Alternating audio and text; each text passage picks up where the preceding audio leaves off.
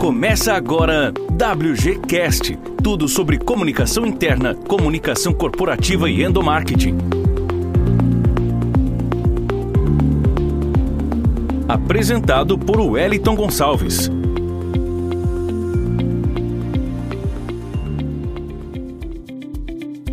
WGCast é um oferecimento de Decify Gestão Financeira. Terceirize as tarefas financeiras da sua empresa com a Decify.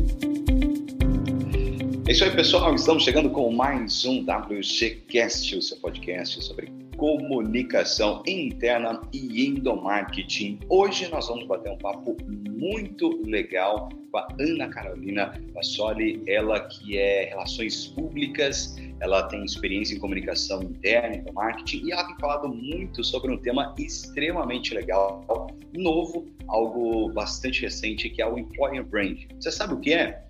Então, fica com a gente que você vai conhecer um pouquinho mais sobre esse conceito.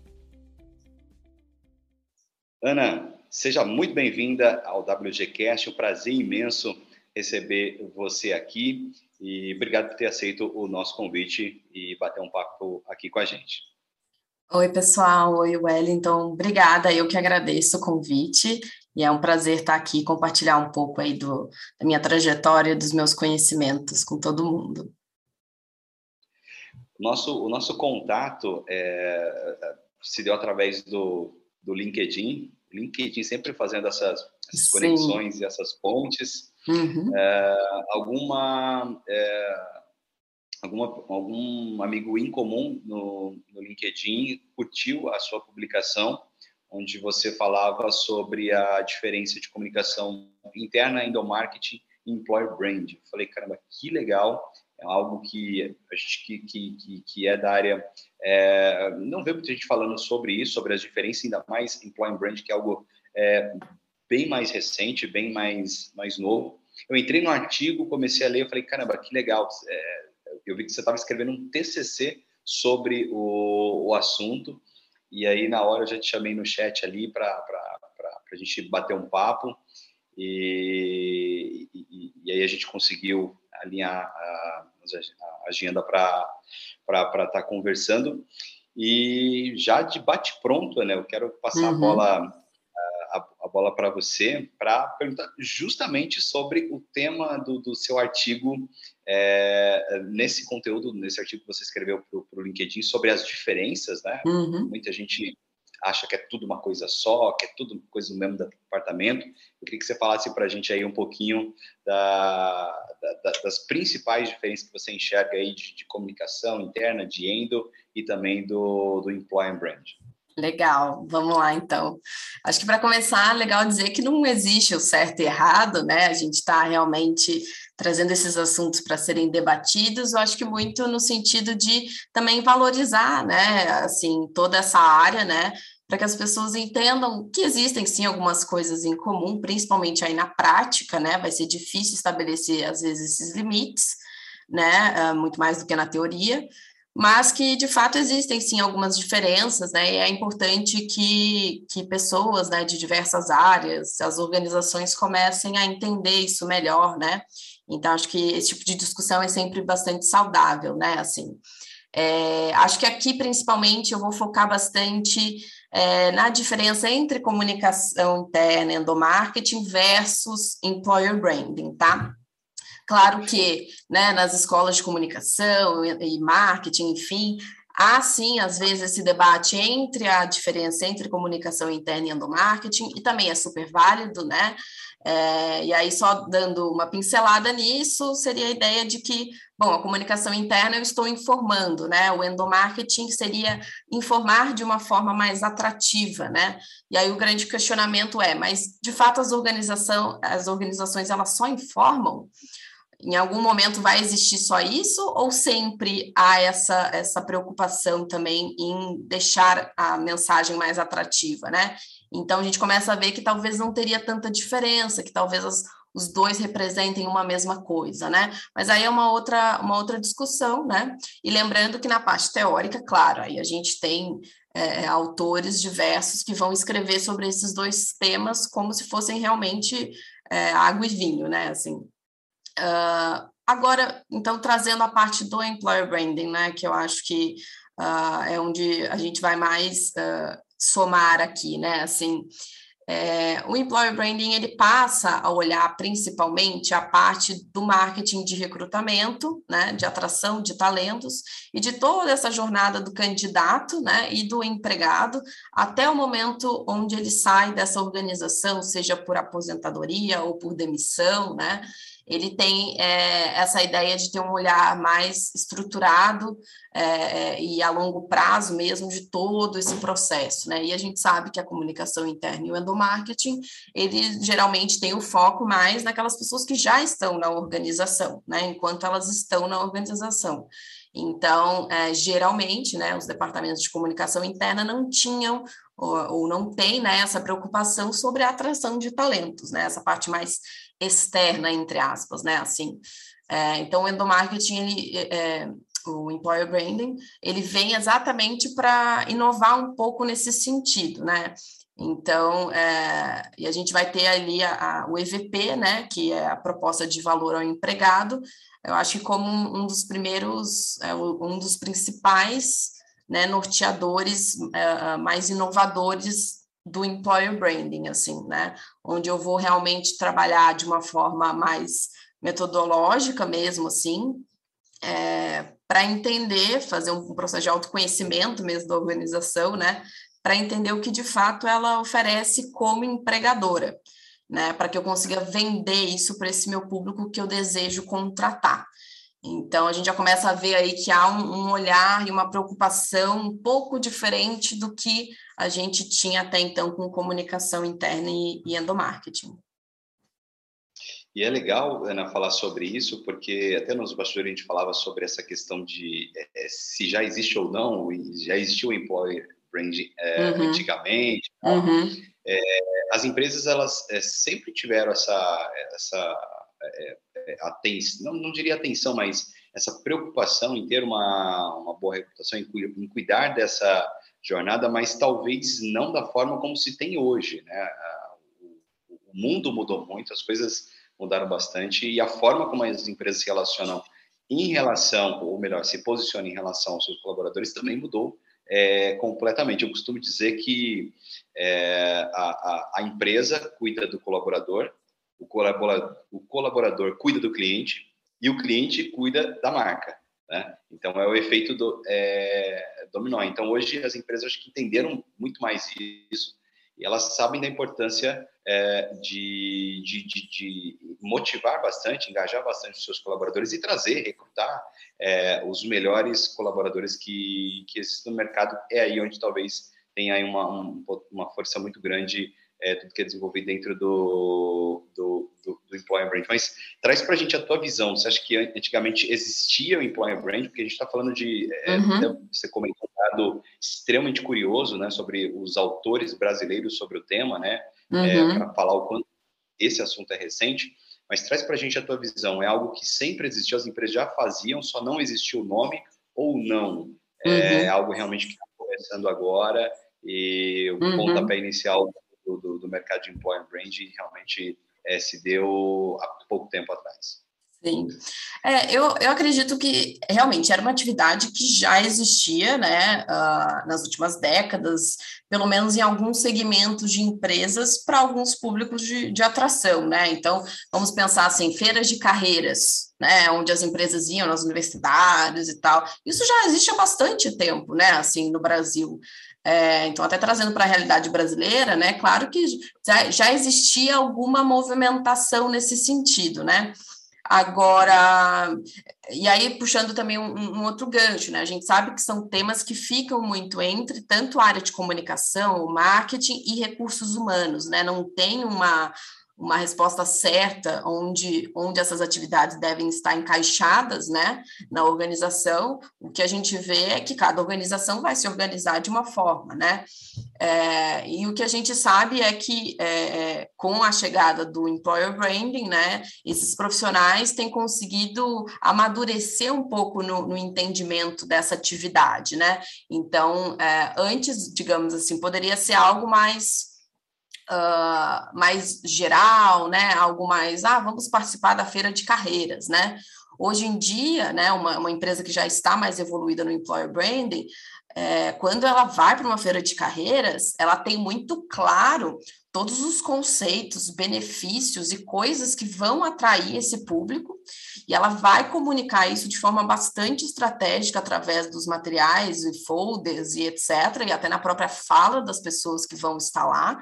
Né? E ela não vai estar simplesmente né, falando sobre as, as visões, é, propósitos, valores que são importantes, né? Claro, da organização, tem que ter essa identificação, mas além dessas coisas mais gerais, né, o olhar dessa equipe vai estar tá de forma muito mais estratégica, entendendo exatamente o que atrai aqueles jovens, né? É, então, sim, eu acho que já existia, mas não com esse grau, eu acho, de maturidade, né? E aí também, de novo, citando a questão da proposta de valor ao empregado, né? Que dá essa maturidade, né?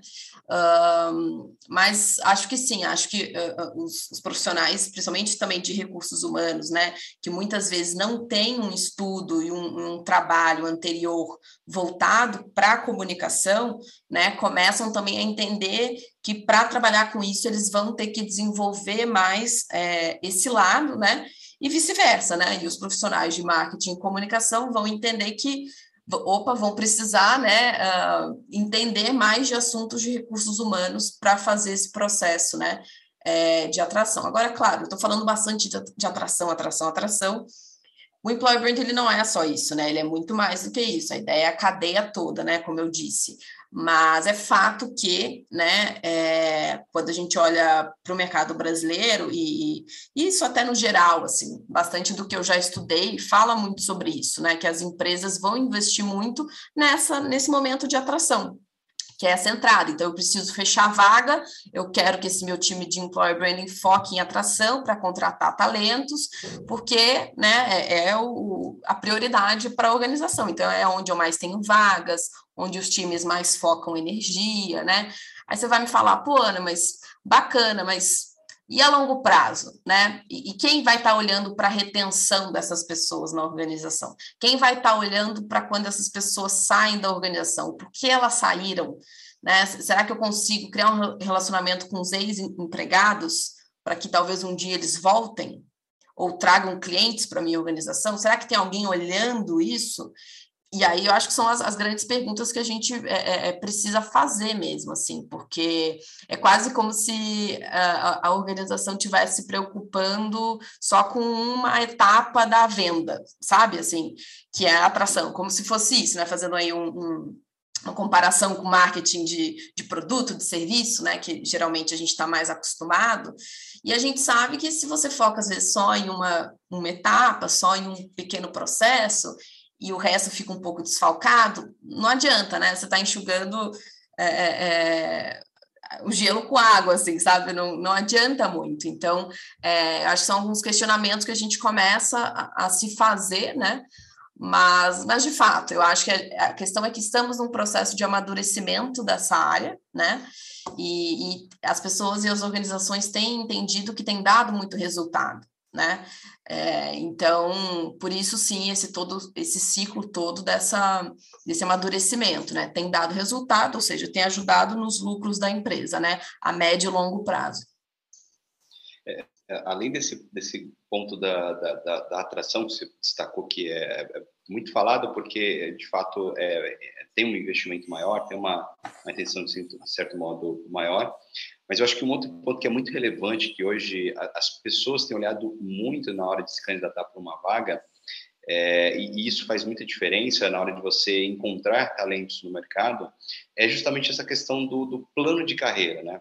Tá certo, beleza, vou trabalhar nessa empresa, mas como que vai ser o meu futuro? Eu, eu posso crescer ali dentro? Eu, eu posso entrar como é, sei lá, um estágio júnior e é, me tornar um, master, eu posso chegar a um nível de executivo dentro da, da companhia? Existe essa possibilidade ou não? É, então, deixar isso muito claro para o colaborador, é, é para quem está de fora e, e, pretende entrar, eu acho que isso faz toda a diferença, porque isso, isso é, é, é isso talvez que, não somente isso, claro, é um dos fatores, mas talvez um dos mais fortes que vai gerar esse engajamento. Opa, peraí, eu, eu, é, é uma porta que eu tenho uma oportunidade não apenas de ganhar ali um salário, receber uma, uma promoção ou outra. Não, tem uma oportunidade de crescer dentro dessa empresa, uhum. chegar a outros cargos e tal. Então, uhum. Então, eu acho que dentro desse contexto aí de, de atração de novos talentos, essa questão de deix, deixar evidente um plano de carreira, né, que essa pessoa pode crescer dentro da companhia,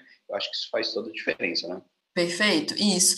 E, e aí você toca em dois pontos assim que me vêm à mente bem, bem importantes. Primeiro deles é o seguinte: algumas pessoas podem estar pensando, tá, Ana, mas a pessoa que trabalha com employer branding vai ter que fazer tudo, desde a atração ao desenvolvimento. Claro que é impossível, né? Uma, uma pequena equipe ou uma pessoa cuidar de tudo, principalmente quando a gente está falando de médias e grandes organizações, né? Não, não tem condições. Então, claro que a gente está falando de um olhar, né, de todo um, um time, é, de toda uma organização, na verdade, né? O, o, ideal fosse que as lideranças, todo o time de RH e comunicação, sendo grandes guardiões desse tema, né? Mas não os únicos responsáveis, né? É, a ideia é que todos esses profissionais alinhassem todas essas expectativas e tudo mais, né? Então, vamos supor que eu, então, estou lá num cargo de, de employer branding e trabalho focada mais em atração, na parte de comunicação, de atração e etc. É claro que, com frequência, o ideal é que eu tenha uma interface com todo o time de RH, não só as pessoas de atração, né, mas as pessoas de desenvolvimento, né, de benefícios, de cargos e salários, porque o que eu estou vendendo, quando a pessoa entra, tem que estar tá alinhado com o que eu estava vendendo, senão essa pessoa vai ficar frustrada. E aí é a pior coisa que pode acontecer é uma pessoa sair de uma empresa depois de um mês, né? É, sem falar no dinheiro que se gasta nesse processo, estou também pensando no, no, emocional de todos os envolvidos, né? Assim, e tempo gasto, etc. Então, é, eu acho que isso é bem importante, a questão de é, as empresas né, começarem a entender que o time, e aí principalmente recursos humanos e comunicação, porque aí não tem jeito, né? São os grandes guardiões, né? Precisam estar muito alinhados com tudo isso que está se vendendo, se falando e, e, e dando de experiência tanto para o candidato quanto para o empregado, né? Isso tem que estar alinhado com o discurso dentro do possível, sempre, né? Para que a gente não tenha essas rachaduras, assim, né? É, então, acho que isso é muito importante. E um, um, outro ponto né, que você traz né, sobre a importância de deixar claro a parte de desenvolvimento né, possíveis dentro da organização é que, ao mesmo tempo, realmente isso é algo que atrai muito grande parte dos candidatos. Mas, ao mesmo tempo, dependendo do tipo de natureza, né, de segmento dessa organização, o, a falta do plano de carreira vai ser alguma uma coisa existente. Vamos pensar numa startup né? Que é uma coisa muito comum hoje em dia no Brasil, uma startup. Uma startup geralmente não tem um plano de desenvolvimento. Aí você pode até pensar, nossa, então eu não queria gostar de trabalhar numa startup. Realmente, eu acho que nenhuma empresa é para todo mundo. E isso é importante das pessoas entenderem, que perfil é uma coisa muito importante. Eu, Ana, sou um perfil assim. Eu nunca me atraí tanto por é, startups muito no início, né? Eu geralmente prefiro é, uma empresa ali já caminhando para média, grande, exatamente por ter algumas coisas mais estruturadas. Mas eu tenho amigos que não que gostam mais de, dessa coisa uh, menor, mais no início, os desafios, montar algo do zero, né? Uh, menos segurança, né? Mas também mais possibilidade de inovar, de arriscar. Então, acho que isso é uma coisa importante também, porque a startup, quando ela vai se vender, obviamente ela não vai dar esse tiro nesse, no pé de falar, ah, a gente não tem um plano de desenvolvimento, né? O que, que ela vai estar falando na hora de querer contratar alguém? Exatamente ressaltando o quê? Isso tudo que eu falei que pode ser visto como positivo. Né? Aqui a gente vai te dar autonomia, aqui a gente vai te dar espaço para inovar, para arriscar, né? E pode ter um perfil que se encaixe, e, e tem, né? Muitos perfis de, de, profissionais que se encaixam muito bem nisso, né? Que se sentem bem, né? É, é, é, e bem-sucedidos, enfim, é, e satisfeitos, né? Com esse tipo de empresa. Outras pessoas não, vão falar, não, eu prefiro, né? Uma carreira muito mais tradicional, enfim.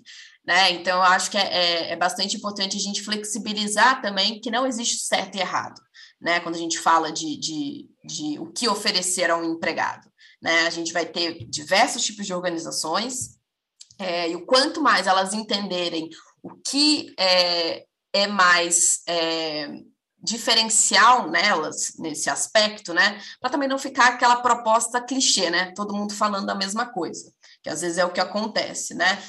É, quanto mais ela entender o que ela oferece, que outras, pelo menos no Brasil, vamos dizer assim, não oferecem tanto, ela já vai estar tá, assim é, é, fazendo um, um, ótimo trabalho de autoconhecimento, né? E essa mensagem na hora da venda vai fazer é, bastante sucesso, assim, né? Vai ser uma coisa di diferente, né? Eu acho que isso é muito positivo. Sensacional, sensacional. Ana, eu falei no começo que uh, o nosso ponto de conexão foi o artigo onde você menciona que foi o seu trabalho de TCC. Fala um pouquinho como foi esse processo aí de, de, construção, de pesquisa, uhum. É, do, do, seu TCC. É, uhum. Um passarinho azul disse que você recebeu a nota A nesse uhum. seu TCC. Sim, sim. É. Então, foi é, um trabalho muito bem desenvolvido. Mas fala um pouquinho desse processo da construção da tua pesquisa para você desenvolver uh, esse, esse é, TCC. Legal. É, sim, uh, então eu cursei Relações Públicas na Federal do Rio Grande do Sul, né? E quando foi se aproximando o momento de fazer o projeto de TCC, né, de decidir esse tema, que é algo que a gente decide, né, eu já, já tinha né, essa, essa vontade de falar sobre gestão de marca empregadora, é, e acho que escolhi assim um momento perfeito para isso, porque se fosse alguns anos antes, talvez eu não teria nem muito material para utilizar, né? Talvez nem o professor teria é, animado em me orientar, vendo que não tinha ainda muito que de teoria, né, escrito sobre aquilo, enfim. É, então, acho que foi no momento perfeito, porque ainda também não tem muitos trabalhos, né? E eu uh, consegui ainda utilizar algumas coisas publicadas no Brasil, enfim. E aí o meu recorte foi muito é, de tentar entender a, a, experiência e vivências de profissionais é, brasileiros é, que estão trabalhando com employer branding no Brasil, né? Ou já trabalharam porque grande parte dos trabalhos que a gente tem hoje publicados no Brasil são muito uh, focados ou em analisar como é que as empresas estão se posicionando em marca empregadora, que é muito legal também, claro, né? Uh, mas aí já tinha alguns trabalhos um pouco nessa, nessa pegada, né? Uh, e, e, alguns outros também focando bastante na relação de algumas empresas com o público jovem. Então, assim, programas de trainee, como é que era essa questão é, dos jovens, que, que, quais, quais empresas eles desejavam trabalhar, enfim, entrava um pouco nisso. É, então, achei que ia ser uma, uma, uma, boa contribuição da minha parte, né, uma, uma, uma certa inovação, trazer um pouco o olhar dos profissionais sobre o assunto né? Sem pegar essa perspectiva de como as empresas estão se vendendo. É, e assim eu fiz, né? E o meu TCC eu, eu, eu fiz uma pesquisa maior com o público mais geral, com muitas perguntas, enfim. É, e aí, para o TCC mesmo, é, na hora de, de escrever, né? Até pelo tempo é, que eu tinha disponível, né? Aí eu filtrei por profissionais de comunicação que formaram nos cursos de comunicação é, escolhi algumas perguntas, alguns temas, para não ficar muito extenso também, e pretendo aí ao longo dos anos é, soltar alguns artigos com os outros dados que eu ainda não explorei, né? É, e foi muito bacana, assim, essa, essa, essa pesquisa por ter essa, esse viés dos profissionais, né? E pude co confirmar algumas hipóteses que eu já tinha, né? Assim, com esses profissionais, né? Claro, foi de uma amostra não probabilística, né? Mas eu tive ali por volta de umas 50 respostas, então já foi um número uh, bacana, assim, para para ter uma, uma noção, né? E, claro, grande parte das perguntas eram só de marcar, fechadas, mas teve uma também de escrita, né? Discursiva, onde eu também pude entender um pouco mais profundamente algumas é, vivências e, e percepções desses profissionais também. Que legal, que legal muito bacana. E, e, e, uma outra dúvida também que eu, que eu a gente falou rapidamente sobre isso é, nos bastidores. Eu queria que você é, explicasse é, um pouquinho melhor sobre isso. A gente falou sobre a, o employer brand ser algo recente, né? Principalmente uhum. o, o, conceito em si. Uhum. E como que é o encaixe desses profissionais que trabalham com o employer brand dentro do, do mercado? Uhum. É, as empresas já estão olhando para isso e se adaptando, criando esses cargos dentro das companhias, uhum. é, ou o cargo de Employer Brand ele é desenvolvido juntamente com outras, outros cargos. Como que está sendo esse movimento do mercado em relação ao encaixe desse profissional dentro da, das companhias? Uhum. Então, e aí até pegando também alguns insights dessa minha pesquisa, né? O que, o que eu consegui identificar ali é que realmente grande parte desses profissionais estão alocados no time de recursos humanos.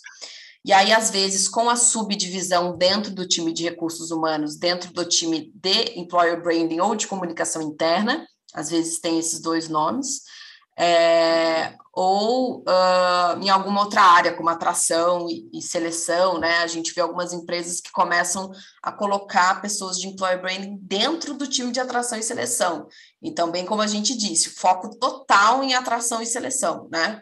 É, e, e, claro, quando esses profissionais estão dentro de um time de comunicação interna, por exemplo, já dá para a gente entender que o viés é um pouco diferente né? Provavelmente esses profissionais vão olhar, sim, né, para atração, mas como ele está no time de comunicação interna, o geral é que a empresa está me dizendo, bom, eu quero que esse profissional também olhe para os meus empregados que já estão aqui dentro, né? Então, enfim, isso tudo vai nos dando indícios de como é que as organizações estão uh, uh, entendendo que é melhor utilizar as habilidades, né, de desses profissionais, né, uh, com os empregados. É, de novo, né, não tem uma regra, né, como a gente é, bem sabe, né, as organizações têm, é, acho que tentado encontrar a melhor forma, né, de, de organizar isso, né, uh, mas eu acho que a grande questão, eu acho que o grande desafio, isso para qualquer área, né, não só essa, né, mas é essa integração, né? Então, acho que há muitos anos já a gente fala a importância de integrar a comunicação interna e externa, por exemplo, né? Então, que muitas vezes é o marketing, né? Focado mais na venda do produto, do serviço, né? E a gente fala isso já há muitos anos, né? Mas no dia a dia isso ainda é um desafio. Muitas vezes, né, as diretorias são diferentes, né? Não respondem para as mesmas pessoas geralmente olham para assuntos muito diferentes, né? Na correria do dia a dia não há essa troca que seria o ideal, né? Uh, enfim, isso acaba, obviamente, né, também uh, complicando um pouco esse trabalho do employer branding, porque o trabalho do employer branding ele precisa que as coisas estejam alinhadas dentro e fora. Então, aquilo que eu falei, né, de chegar e não vender uma coisa que está desatualizada, que está errada, e quando a pessoa entra, né, é, não é aquilo, ou a experiência não está sendo boa, né?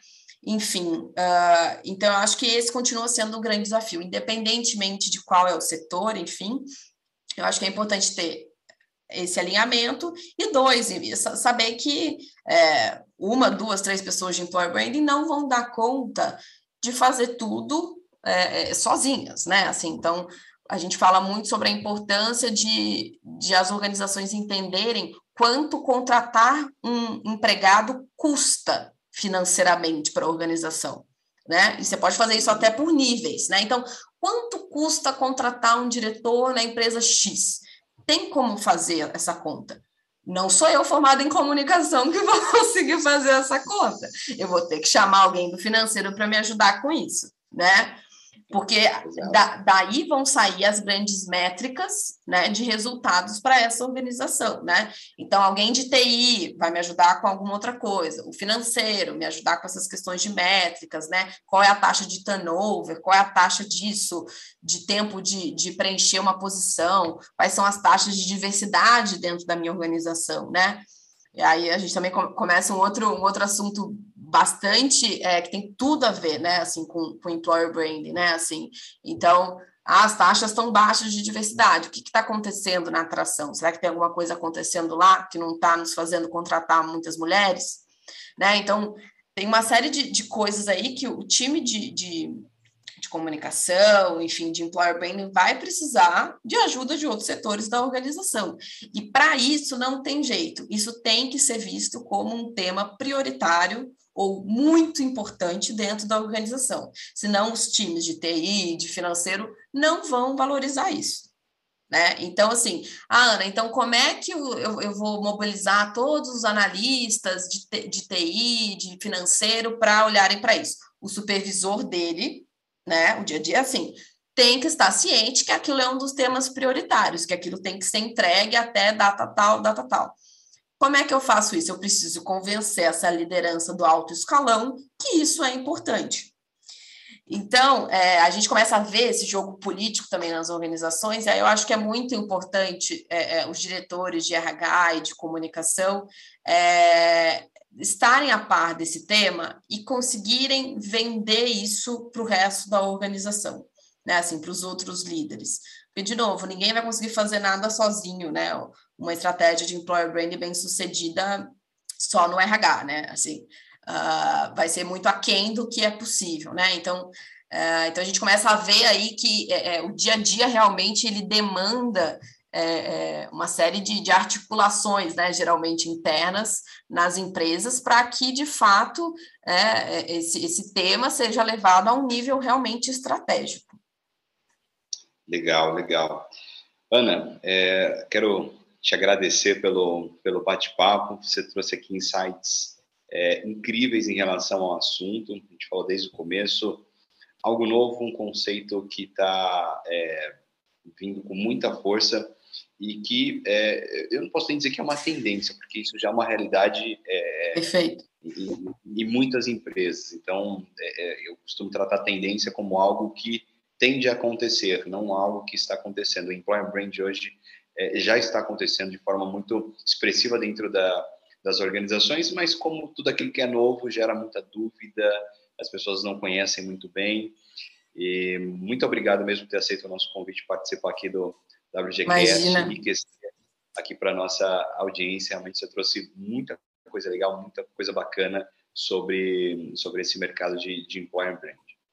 Que isso, eu que agradeço. Foi um prazer enorme compartilhar aqui um pouquinho né, do que eu sei. Fico aí disponível também. Uh, qualquer um que queira me seguir também no LinkedIn, pode me encontrar como Ana Carolina Bassoli. É, e é um assunto que eu adoro, né? Discutir, conversar, debater. Então, fico aí à disposição. É isso aí, pessoal. E o LinkedIn da, da Ana vai estar aqui embaixo uh, na descrição do, do episódio. Ana, mais uma vez, brigadão. E é isso aí, pessoal. Vamos ficando por aqui com mais um WGCast e logo, logo tem mais. Valeu! Você ouviu mais um episódio do WGCast. Para saber mais, acesse wgcomunicação.com.br. Podcast produzido por Podhouse, a casa do podcast.